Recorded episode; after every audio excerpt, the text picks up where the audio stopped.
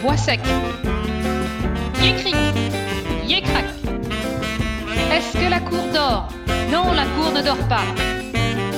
Yé mysticric, yé mysticrac. Bonjour à tous et bienvenue sur le podcast Mes sorties culture. Savez-vous ce que, dans le livre de Kels, l'ornementation a eu comme conséquence sur certains de ses textes? Écoutez jusqu'à la fin pour le découvrir. Aujourd'hui, je vais vous parler du livre de Kels. Vous pouvez retrouver le visuel sur Internet, entre autres sur nos tartines de culture.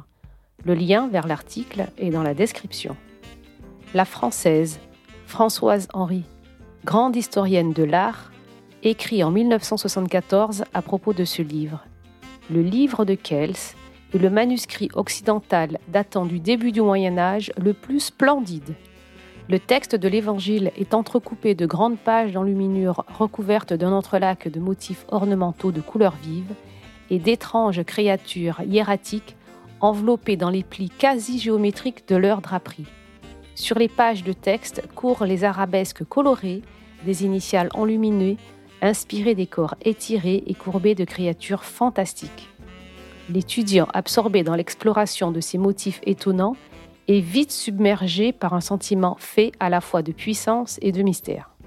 Ce joyau du christianisme irlandais est un évangéliaire entièrement enluminé qui date du IXe siècle et qui nous est parvenu dans un état de conservation remarquable. Depuis la deuxième moitié du XIXe siècle, on peut en admirer quelques pages, sur les 340 folios qu'il contient, au Trinity College de Dublin, qui lui consacre aussi une exposition permanente avec de nombreuses reproductions et agrandissements d'enluminure. Sa présence attire la bagatelle de 500 000 visiteurs chaque année. Si ce livre est exceptionnel, c'est autant pour son aspect mystique, il a en effet été écrit et enluminé par des moines écossais de Kells dans le comté de Meath, que pour sa valeur artistique. Les historiens de l'art pensent que trois moines artistes ont contribué à produire les extraordinaires enluminures qui ponctuent chaque page. Tim Tim, Bois sec, Yécric, Yécrac. Le livre de Kels, à l'origine, avait une vocation sacramentelle.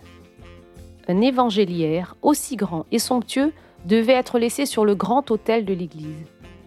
Sa beauté était d'ailleurs convoitée puisqu'il fut volé au XIe siècle, selon les annales d'Ulster, avant d'être retrouvé quelques mois plus tard sous un amas de terre et ramené à Kells où il restera jusqu'en 1656.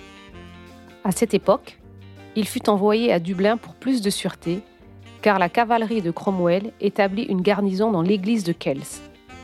La confection du livre semble d'ailleurs avoir intégré sa dimension esthétique en faisant du manuscrit un objet très beau, mais assez peu pratique et qui contient de nombreuses approximations formelles. L'esthétique du livre a clairement été prioritaire par rapport à son utilité.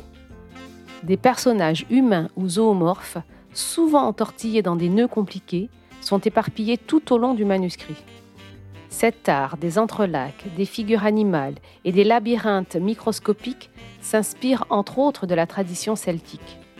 Parfois, les textes sont tellement ornementés qu'ils en deviennent illisibles. Ce qui compte ici, c'est avant tout la beauté et la puissance de l'image, la magnificence des couleurs, la finesse des traits, la complexité des motifs. La beauté fait alors office de marchepied vers la spiritualité, par-delà les âges, les croyances et les cultures. Je vous remercie pour votre écoute. J'espère que cette découverte culturelle vous a plu. Je vous invite à aller sur la plateforme d'écoute de votre choix pour nous laisser 5 étoiles ou un avis. Nous nous retrouverons dans deux semaines pour un nouvel épisode. Abonnez-vous à notre podcast Mes sorties culture pour ne rater aucun épisode. D'ici là, vous pouvez aller sur le site web mesorticulture.com pour trouver des visites guidées pour découvrir notre patrimoine culturel et aussi répondre à nos mardis devinettes et à nos énigmes du vendredi toutes les semaines sur Instagram et Facebook. Tous les liens sont dans la description. À bientôt!